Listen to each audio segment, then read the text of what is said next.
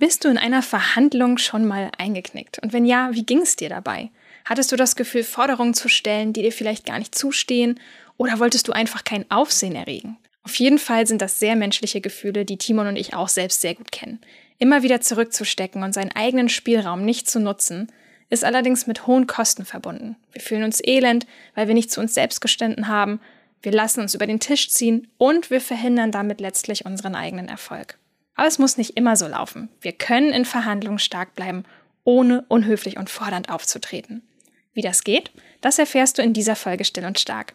Folge diesem Podcast auf deiner Lieblingsplattform und mach's dir gemütlich. Gleich geht's los. Hi und herzlich willkommen beim Still und Stark Podcast. Ich bin Melina. Ich bin Timon. Und wir zeigen dir hier, wie du mit deiner authentischen Art begeisterst, überzeugst und nie wieder übersehen wirst.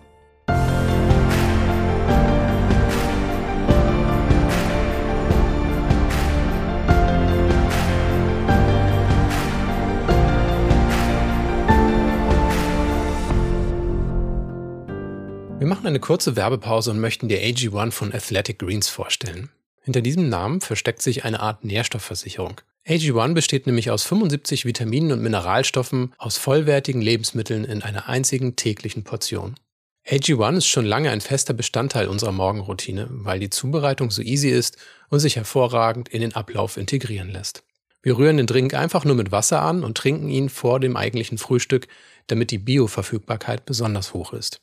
AG1 ist vegan, schmeckt frisch und fruchtig, ein bisschen wie Saft oder ein Smoothie und enthält trotzdem nur einen Gramm Zucker. AG1 fördert durch die Inhaltsstoffe meine Konzentration und mentale Klarheit. Außerdem unterstützt es meine körperliche Regeneration, was mir hilft, meinen vollgepackten Arbeitstag mit mehr Energiereserven zu meistern.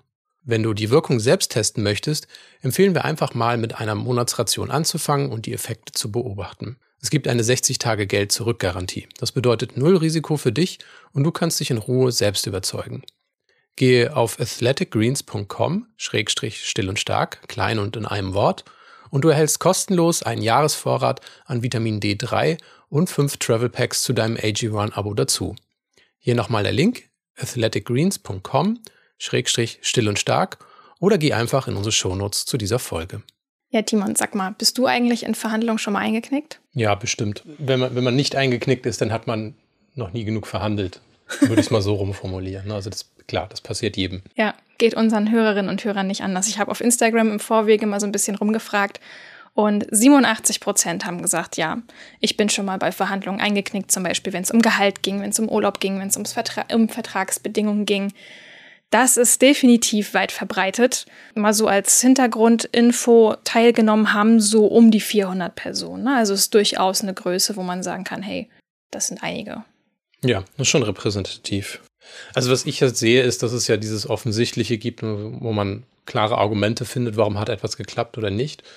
Aber was ich faszinierend finde, es gibt eben auch grundlegende Glaubenssätze oder Gedanken, die dahinter stecken, warum man eigentlich auch gar nicht in diese Verhandlung wirklich mit vollem Einsatz reingeht.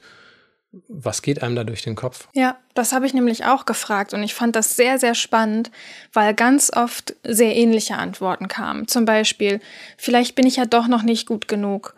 Wenn ich mich so wichtig nehme, dann bekomme ich am Ende gar nichts. Das steht mir nicht zu. Andere haben doch auch kein Problem damit. Vielleicht stelle ich mich einfach nur zu sehr an. Ich will nicht gierig wirken, ich will keinen Konflikt auslösen. Auch ein sehr prägnanter Satz, der viel war. Ich kann doch froh sein, diesen Job überhaupt zu haben. Also man merkt wirklich, dass das mit Selbstzweifeln verbunden und man hat das Gefühl, das steht einem einfach gar nicht zu. Ja, schöner Satz auch, Geld verdirbt den Charakter. Das ist so ein Punkt, wo ich auch merke, okay, wenn es jetzt wirklich um Geld geht, dann ist das ja eine absolut pauschale Aussage. Ja, ja, genau. Das ist dieses, ich will nicht gierig wirken, was steckt dahinter? Ja, über Geld spricht man nicht. Ähm, Geld verdirbt den Charakter, genau das. Oder Geld wächst nicht auf Bäumen, ne? auch sehr, sehr beliebt. Und, und das alles führt eben dazu, dass man in solchen Situationen eben auch sagt, nee, so will ich aber jetzt nicht rüberkommen. Ja, die Frage ist eigentlich, warum verlässt man sich auf solche pauschalen Sätze? Das ist immer, wenn wir das jetzt aussprechen, das ist ja wirklich, wo man merkt, dieser Satz hat eigentlich überhaupt kein Gewicht.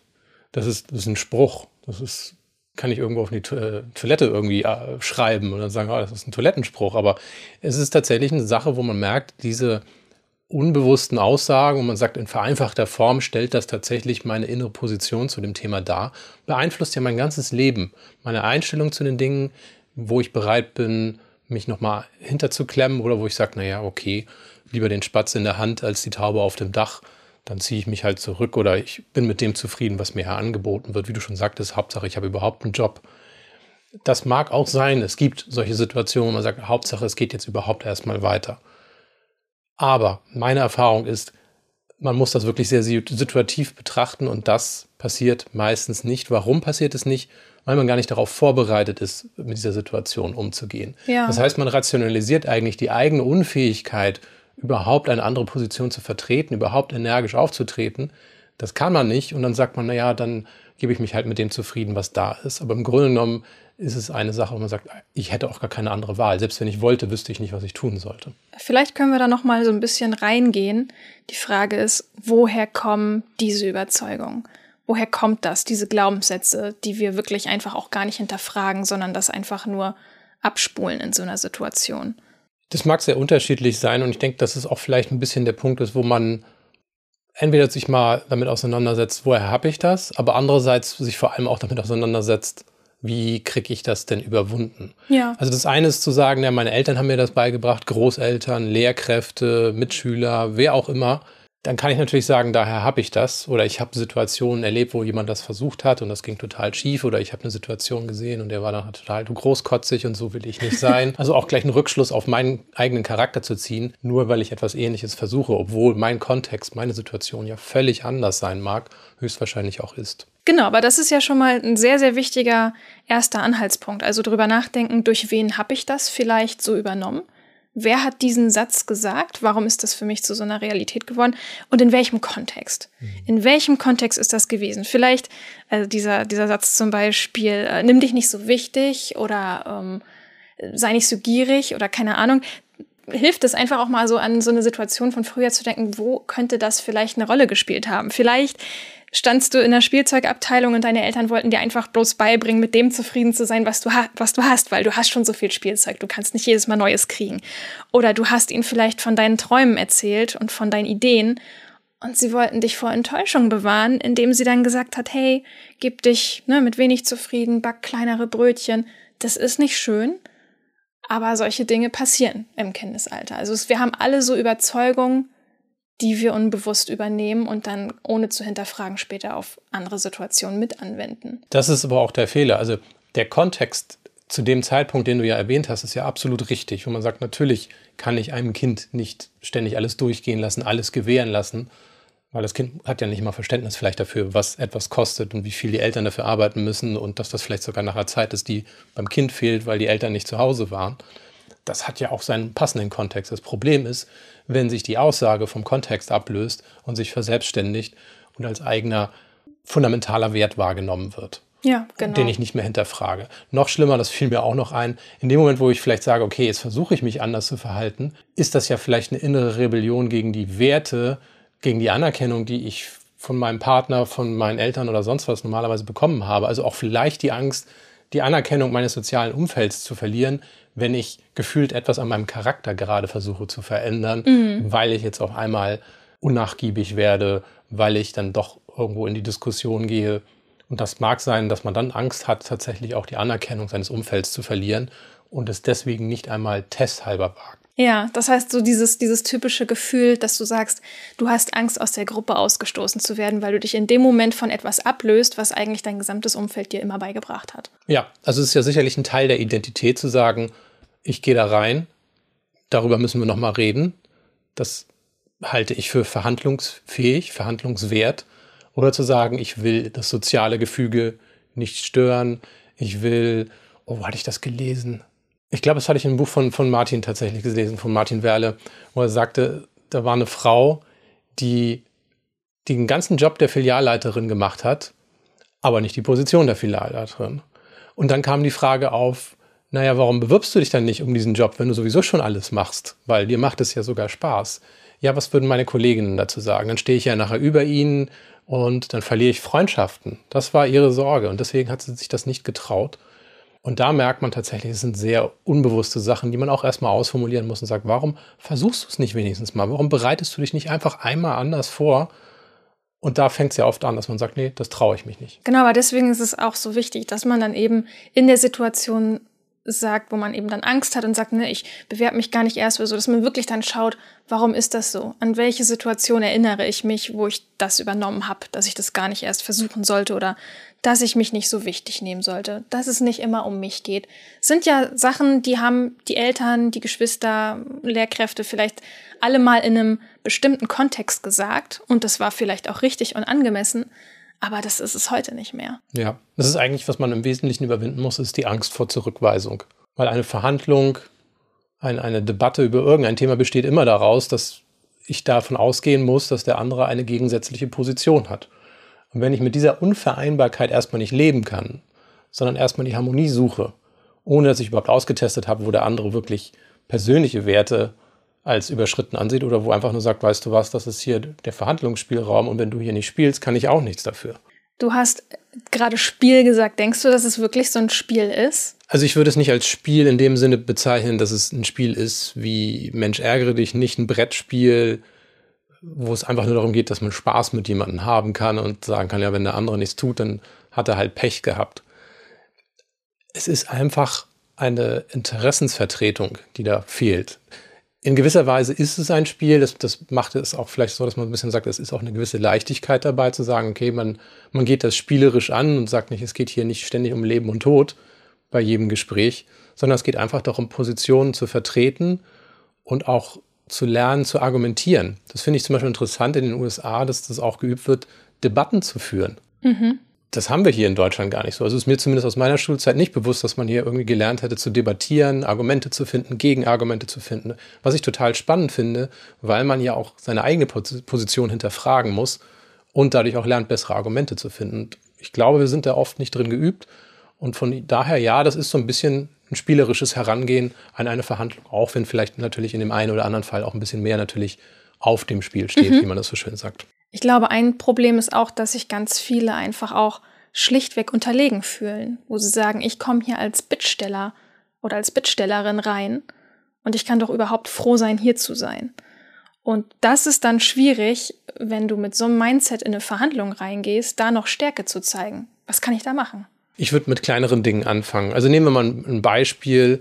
Ich gehe zu einer Eisdiele, will da eine Eiskugel in der Waffel haben und hätte gerne noch eine zusätzliche Waffel vielleicht für mein Kind. Mhm. Und ich sage, eigentlich steht mir doch die zweite Waffel gar nicht zu, weil ich habe nur eine Eiskugel gekauft, eine Waffel, das ist ja irgendwie schon das Einzige, was mir zusteht. Also im Grunde genommen, da bin ich ja schon Bittsteller, wo sagt, kann ich noch eine Waffel haben. Wenn wir ehrlich sind, ist das aber keine Sache, wo man wirklich erwarten sollte, dass die Person auf der gegenüberliegenden Seite zu mir sagt, auf gar keinen Fall.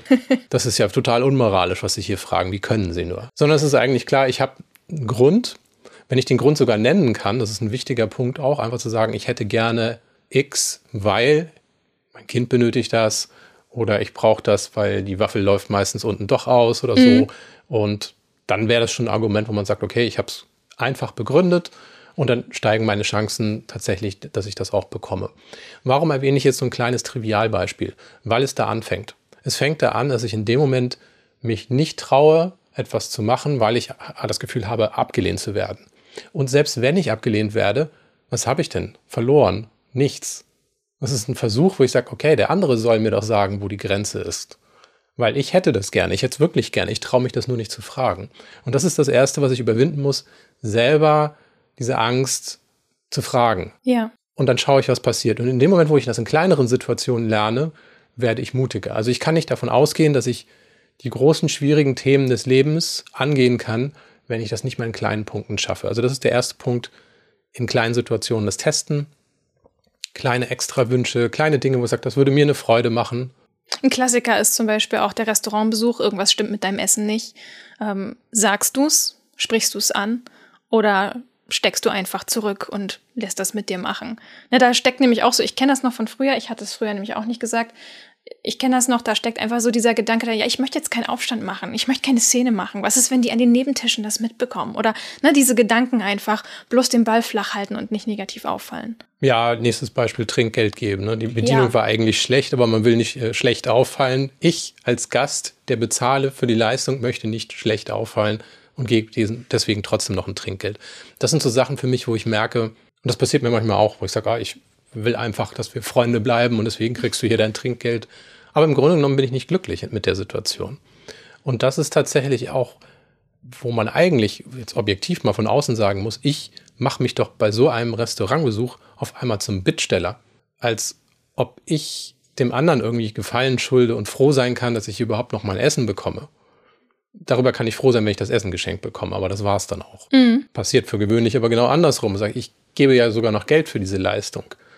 Und ich glaube, in anderen Situationen, wenn man zum Beispiel einen Pullover hat, wo man einen Fleck entdeckt und sagt, ich habe den gekauft, da ist ein Fleck oder ein Loch drin, dann gehe ich doch hin und reklamiere das Ding, sage hier, ich möchte das umtauschen. Das sind wir mittlerweile gewöhnt, weil das Umtauschrecht auch relativ stark ist.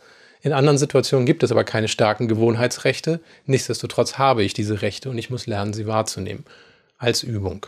Ist eine gute Idee, einfach das so als persönlichen Spielplatz zu sehen um für die größere Situation zu üben. Macht total Sinn, dass man einfach anfängt, schwimmen zu lernen quasi. Genau, Mut und Selbstvertrauen zu gewinnen. Genau, du springst nicht sofort ins kalte Wasser rein, sondern du übst erstmal so ein bisschen mit ein paar Trockenübungen.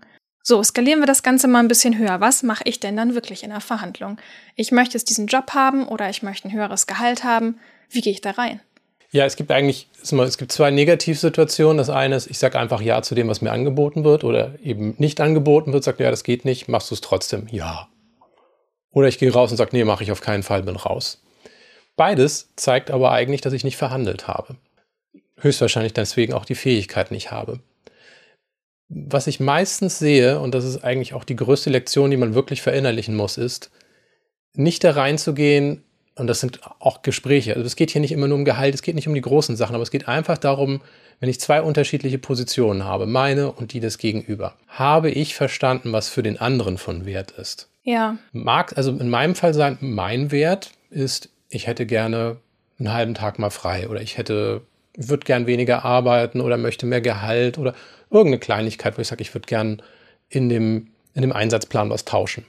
Das ist das, was ich will. Das hat für mich etwas von Wert. Jetzt weiß ich aber nicht, was die Gegenüberseite eigentlich als wertvoll ansieht. Und da sind wir genau in dem Problem, dass ich das Gefühl habe, ich stelle nur Forderungen und habe nichts zu bieten und deswegen kann ich froh sein, wenn ich überhaupt damit durchkomme. Nehmen wir mal das Beispiel, dass man den Einsatzplan hat, wo man sagt, ich möchte hier Arbeitszeiten tauschen. Dann weiß ich, ich möchte den Tag frei haben, weil ich möchte vielleicht früher in Urlaub fahren oder ich möchte mit meinem Partner was unternehmen und das geht sonst nicht. Das ist mein Wert und den sehe ich gefährdet. Jetzt weiß ich nichts über die andere Seite. Wenn ich aber weiß, welche Bedürfnisse die hat, das heißt, was ist für meinen, für meinen Chef, für meinen Kollegen von Wert, dann habe ich auf einmal Verhandlungsmasse.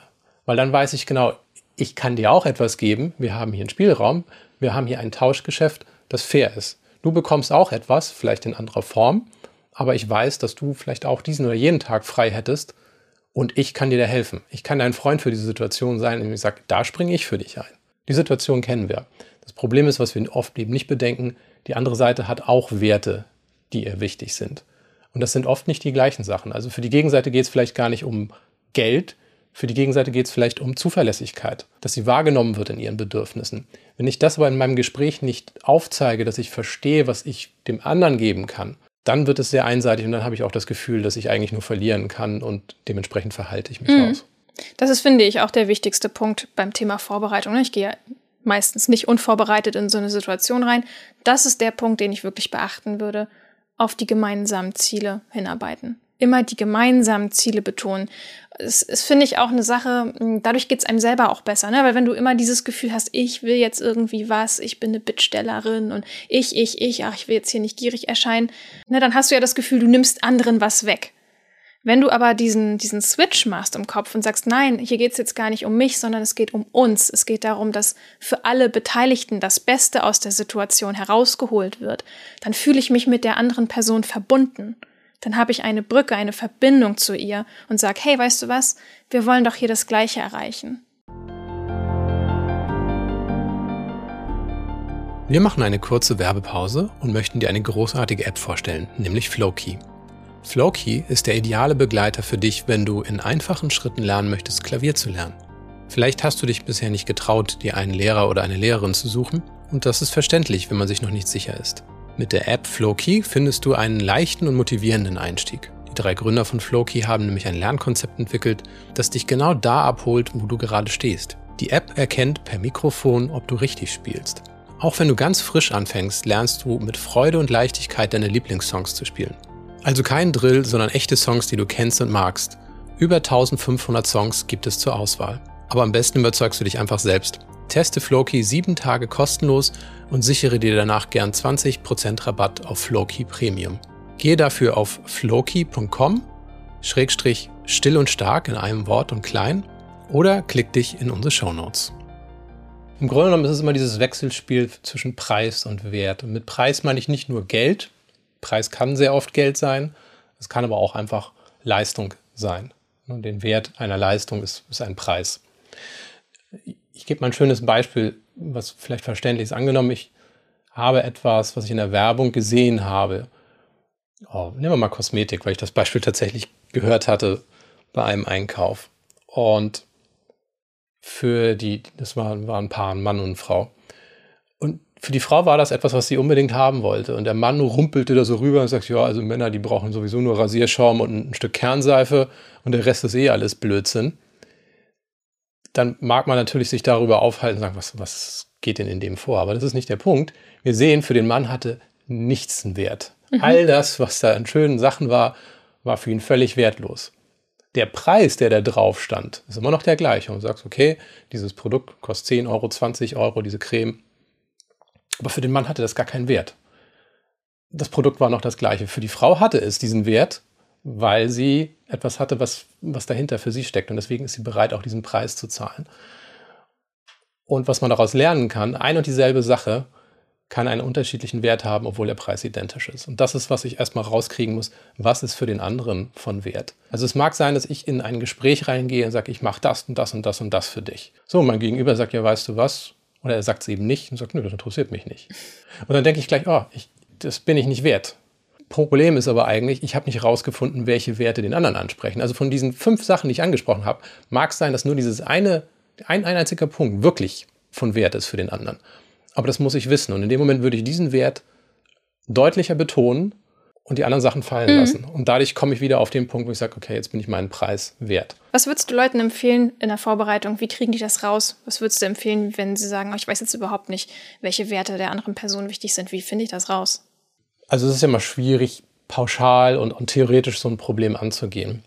Was ich machen würde, ist es tatsächlich, dass ich erstmal gucke, was weiß ich schon das wirklich mal aufzuschreiben, weil im Kopf kriegt man das meistens nicht so sauber aufgeschlüsselt und dann zu gucken, was weiß ich über meinen Gegenüber, was, was für Hintergrundwissen habe ich, wenn ich das kann. Ne, also wenn ich schon in einer längeren Beziehung stecke zu der Person, dann habe ich sicherlich was.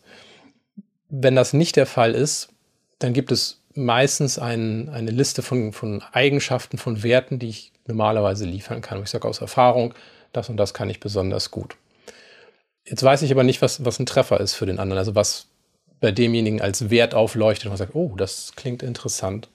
Was ich machen würde, ist, ich würde mir eine Palette von drei bis fünf Stichpunkten zusammensuchen und sage, das würde ich mal ins Feld führen, was ich dem anderen bieten kann und gucken kann. Das muss ich oft auch beobachten, wo der andere besonderes Interesse hat.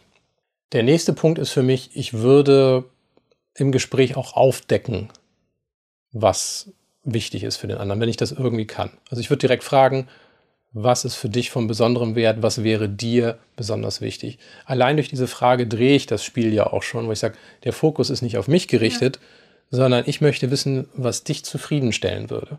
Und dann überlege ich mir, habe ich aus meiner ganzen Palette an Möglichkeiten, die ich dir bieten kann, habe ich etwas, was für dich von besonderem Wert ist. Also es ist oft so, dass ich gar nicht alle fünf Sachen, die ich da irgendwie habe und bereit wäre reinzugeben, dass ich die alle ins Spiel reinwerfen muss. Manchmal ist es tatsächlich nur die eine, die sagt, ja, das andere hat den gar nicht interessiert. Das muss ich nicht mal leisten. Mhm. Also ich habe das, um mal ein konkretes Beispiel zu geben, ich habe das erlebt, wenn es um Dienstleistungen geht, wo man sagt, manche Anbieter wünschen sich einen schriftlichen Report.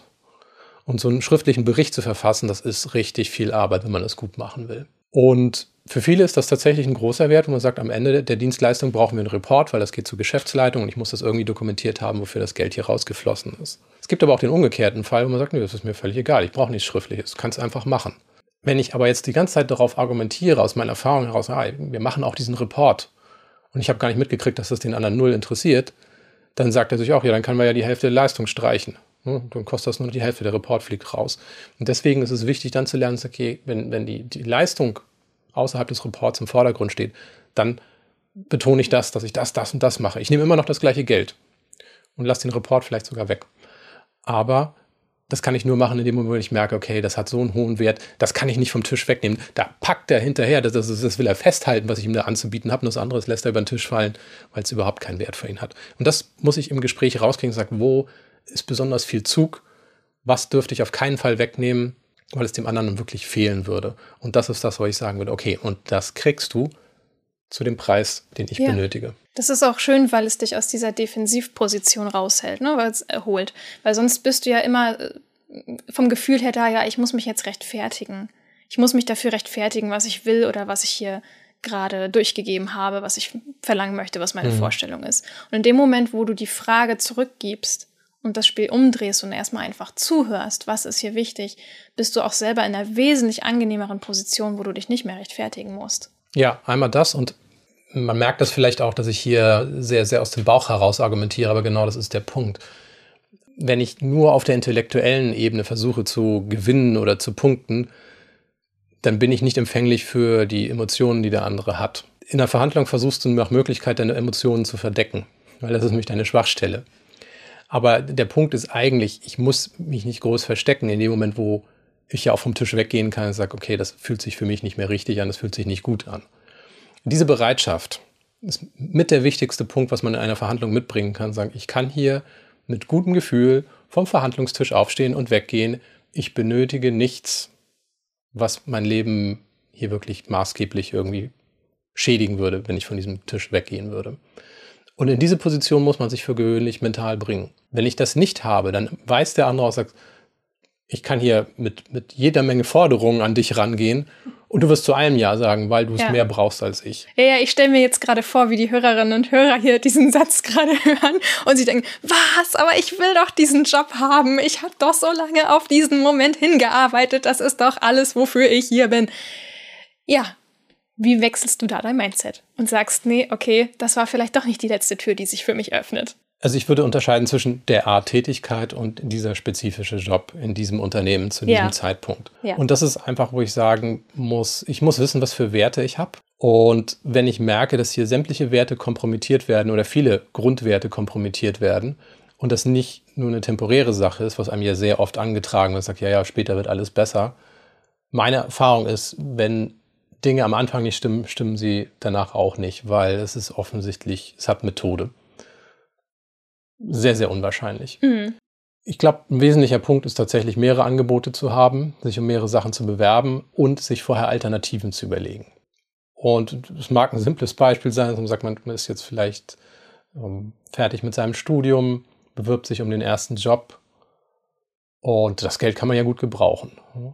Und von daher sollte man sich da nicht so drauf fokussieren, sagen, ich brauche das Geld, ich brauche das Geld, ich brauche diesen Job, in dem Moment, wo ich mir das die ganze Zeit vorsage, ist es natürlich klar, dass ich in keine Verhandlung bewusst reingehe und sage, okay, ich gehe mal ein Stück zurück vom Tisch, ich gucke mir die Situation nochmal genauer an, ich sehe das entspannt, da muss ich jetzt nochmal drüber nachdenken. Das mache ich nicht in dem Moment, wenn ich so fokussiert darauf bin. Und deswegen würde ich darüber nachdenken, wenn es heute nicht läuft in dem Gespräch, was mache ich dann? Gehe ich zu meiner Freundin, trinke einen Kaffee, ziehe ich zu meinen Eltern wieder ein, was werde ich machen? Es geht gar nicht darum, dass man das nachher wirklich machen muss. Meistens kommt es eher anders. Das passt auch sehr gut zu der einen Übung, die wir in dem Buch haben, Trau dich, Mut steht dir. Ich weiß nicht, ob du dich auch gerade an die erinnerst, wo man wirklich angeleitet wird, ähm, mal in diese Ängste reinzugehen. Also was ist mein absolutes Worst-Case-Szenario? Was ist das Schlimmste, was jetzt passieren könnte? Wenn ich da in dieses Gespräch reingehe und das dann auch mal mental wirklich durchzuspielen und dann aber nicht dabei stecken zu bleiben und zu sagen, okay, was ist das Schlimmste, was passieren könnte? Okay, jetzt habe ich das Horrorszenario hier irgendwie dargelegt, sondern auch zu gucken, wenn das wirklich eintrifft, was kann ich dann machen? Das hast du ja eben auch gerade beschrieben. Ne? Also, dass du dann in die Lösung übergehst und nicht nur ins Problematisieren. Und ein ganz guter Schritt danach ist auch nochmal, ja, was, was kann denn Gutes passieren? Also, dass ich nicht nur bei dem Problem bleibe und auch, wie ich dieses Problem, falls es eintrifft, lösen kann, sondern dass ich mir auch überlege, ja, aber was gibt's denn auch zu gewinnen? Mhm. Also ich mal Weil dieses negative Visualisieren, ne, das haben wir alles ziemlich gut drauf. Also wirklich problematisieren und sich da reinsteigern, wie schlimm alles werden kann, das haben die meisten von uns prima drauf. Aber was sie nicht so gut drauf haben, ist dieses, ah, was kann ich denn eigentlich gewinnen? Ja, was kann ich dem anderen auch geben? Das nehme ich übrigens nicht wahr in dem Moment, wo ich so fokussiert auf mich bin, auf meine Ängste angespannt bin. In dem Moment bin ich überhaupt nicht mehr zugänglich für die Bedürfnisse des anderen. Riesenproblem. Und deswegen sage ich erstmal rausfinden, was ist für den anderen von Wert. Ich muss gar nicht darüber reden, was ich will. Ich will erstmal rauskriegen, was brauchst du denn? Genau, deswegen ist auch einfach wirklich mein Lieblingsgedanke, ich will das Beste für alle Beteiligten. Weil ich dann weiß, hey, geht jetzt gar nicht darum, dass ich irgendwie mich die ganze Zeit in den Vordergrund drängeln will, weil ich glaube, das ist auch so eine der größten Ängste der Hörerinnen und Hörer, dass sie sagen, ich, ich stehe aber nicht gerne im Mittelpunkt, ich will kein Aufsehen erregen. Und da kannst du dem Ganzen einfach so den Wind aus den Segeln nehmen, wenn du sagst, ja, aber es geht ja auch gar nicht nur um mich. Es geht ja darum, dass wir für alle das Beste möchten. Richtig. Und wenn es nicht für alle das Beste ist, dann ist es sowieso ein Ungleichgewicht, wo ich sage, dann kann es auf Dauer auch nicht gut funktionieren. Richtig. Und das ist eigentlich so ein Argument, wo du auch plötzlich wieder ein bisschen Ruhe bei empfindest. Du sagst, okay, wenn die, wenn die Balance hier überhaupt nicht ausgewogen ist, dann ist der Preis auch einfach zu hoch. Ja. Was ich auch sehe ist, und das muss man sich jetzt vielleicht auch fragen, so, ja, ich will aber kein unverschämter Mensch werden. Das ist, glaube ich, so ein Punkt, das muss man auch sehen, dass man sagen, meine Verhandlungsstärke ist ein Wert, nachher auch für dich, weil du einen starken Partner auch in mir gewinnst. Auf jeden Fall. Und auch dieses klassische Argument, ja, das Budget ist knapp. Wann war das Budget jemals nicht knapp? Und die Frage ist einfach, äh, warum bin ich bereit, gleich in den ersten paar Gesprächsminuten dieses Argument zu schlucken? Ein gutes Beispiel, ich würde da zum Beispiel, wenn ich dieses Argument höre, das Budget ist knapp. Das mag wahr sein oder nicht, spielt erstmal gar keine Rolle. Ich würde erstmal reingehen und sagen, okay, was brauchst du denn, damit das Budget größer werden kann? Da steckt aber auch oft dieses Denken dahinter. Also das ist für viele eine Wand. Ne? Das, mhm. Dieses Argument ist für viele eine absolute Wand, wo sie sagen, ja, aber wo nichts ist, kann ich mir ja auch nichts holen. Na, da ist ja nichts. Und dann kommt dieses Argument wieder, ja, okay, bevor ich gar nichts bekomme, nehme ich lieber wenig. Das ist okay. Es mag tatsächlich sein, dass man sagt, das Quartal ist schlecht gelaufen. Also das kann ich bei größeren Firmen kann ich ja die Bilanzen selber einsehen und sagen, nö, das lief jetzt dieses Jahr nicht so oder das lief dieses Quartal nicht so. Damit ist das Gespräch für mich aber nicht zu Ende, sondern würde ich tatsächlich sagen, okay, wo sind denn Punkte, wo wir dafür gucken, da wo wir darauf schauen können, dass wir mehr Umsatz machen können? Wo sind Möglichkeiten, uns neue Spielräume zu erarbeiten? Also lass uns bitte beide mal den Blick nach vorne nehmen, nicht, nicht gegeneinander, Stirn gegen Stirn, sondern wir gucken beide auf das gemeinsame Ziel, weil ich möchte dir ja auch helfen, dass du das Budget bekommst, um mir mehr zahlen zu können. Ja, richtig. So ein Argument wäre zum Beispiel, hey, gerade in Zeiten wie diesen ist es total wichtig, auf die Leistungsträger zu schauen. Richtig. Aber auch eben auch konkret zu gucken, mit welchen Plänen, mit, mit welchen Ansätzen können wir diese Spielräume schaffen. Und das finde ich ein sehr konstruktives Gespräch, weil es auch mir als, als Gegenseite hilft zu verstehen, der will nicht nur was für sich. Das ist jetzt nicht schon wieder jemand, der eigentlich auch nur sich selber sieht, aber nicht die Interessen von mir, sondern ich gehe wirklich dann auch in das Gespräch und sage, okay, was brauchst du als Wert? Wie kann ich dir helfen, diesen Wert auch zu erzielen? Also sind wir wieder beim Thema Wert, Wert, Wert. Und weg von dem Gegeneinander hin zu einem Miteinander. So, und wenn es nicht passt, dann passt es nicht. Aber ehrlich gesagt, in den meisten Fällen habe ich eigentlich oft nur erlebt, die Leute verhandeln gar nicht. Die gehen gar nicht in das Gespräch rein. Die sagen sofort, naja, okay, dann, dann, dann nicht. Und das ist ein Punkt, das kann ich dem Gegenüber nicht beibringen, das muss er in sich haben, das muss er schon wissen, sagen, okay, habe ich verstanden, können wir vielleicht eine andere Lösung finden, eine Übergangslösung, dass wir meinetwegen in diesem Quartal bleiben wir dabei, wie es ist, aber wir halten schon mal schriftlich fest, dass sich das im übernächsten Quartal ändert. Ja, auch oder auch, oder auch neue Gesprächstermine, wo man sagt, ich möchte schriftlich festhalten, dass wir einmal pro Jahr über, über meine Position hier neu, nochmal neu sprechen. Das würde ich zum Beispiel auch in Verträge reinschreiben lassen. Das sind alles so Sachen, wo man sagt, ja, steht in keinem Vertrag, aber ich hätte es gerne in meinem.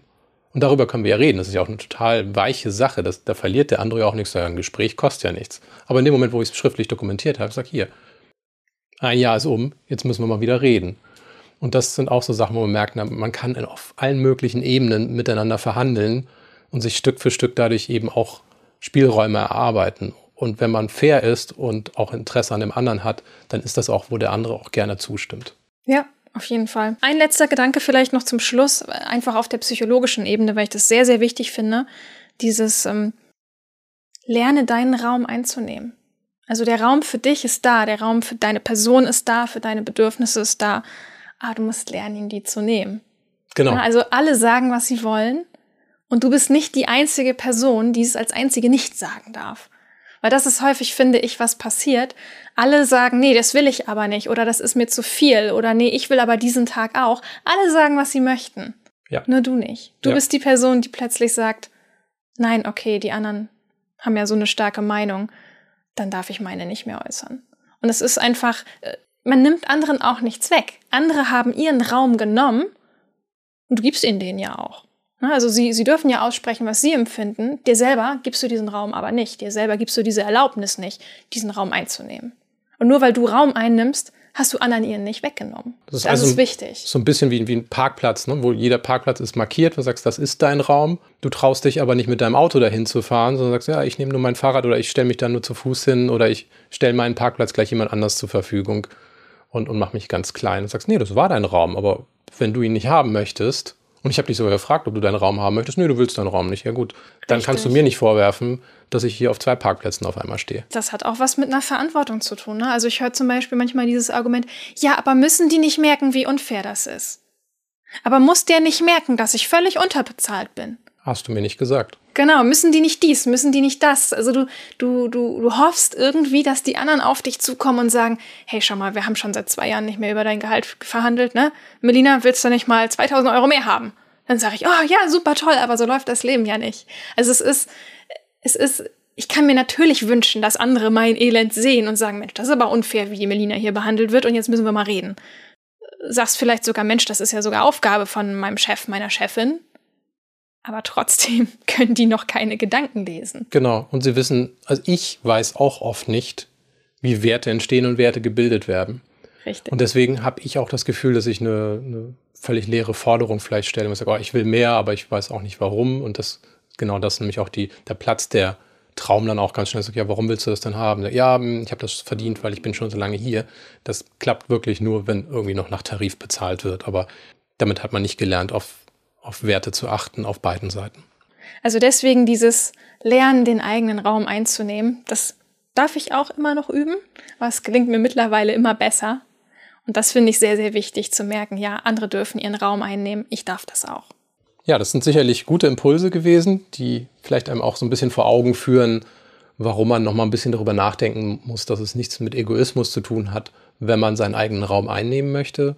Und wie gesagt, Preis und Wert liegen auch im Auge des Betrachters. Das heißt, ich muss das Auge des Betrachters eben auch auf die Dinge legen, was ihm als wertvoll erscheint und sagen, daran ist der Preis geheftet und nicht auf die Werte, die mir wichtig sind. So wird es nicht funktionieren. Andersrum funktioniert es sehr gut und deswegen gute Zuhörer sind meistens auch gute Verhandler. Wer noch ein bisschen mehr dazu hören will, den möchte ich nochmal an die Folge 39 für den eigenen Wert einstehen erinnern. Die geht noch ein bisschen auf andere Aspekte ein. Wir haben ja heute über das Thema Verhandlung gesprochen. Da reden wir allgemein über Werte. Und als Buchtipp hast du etwas für uns rausgesucht? Genau, das ist das Buch Würde, was uns stark macht als Einzelne und Gesellschaft von dem Autoren Gerald Hüther. Also das ist ein sehr lesenswertes Buch, haben wir in den Shownotes natürlich verlinkt. Eine Bitte habe ich noch an euch. Wenn euch das gefallen hat, dann hinterlasst uns bitte eine Bewertung bei Apple Podcasts, gerne auch mit einem kleinen kurzen Text, zwei Zeilen, da freuen wir uns drüber. Das war's für diese Folge. Wir wünschen dir viel Erfolg mit dem, was wir dir heute vermittelt haben und bis zum nächsten Mal.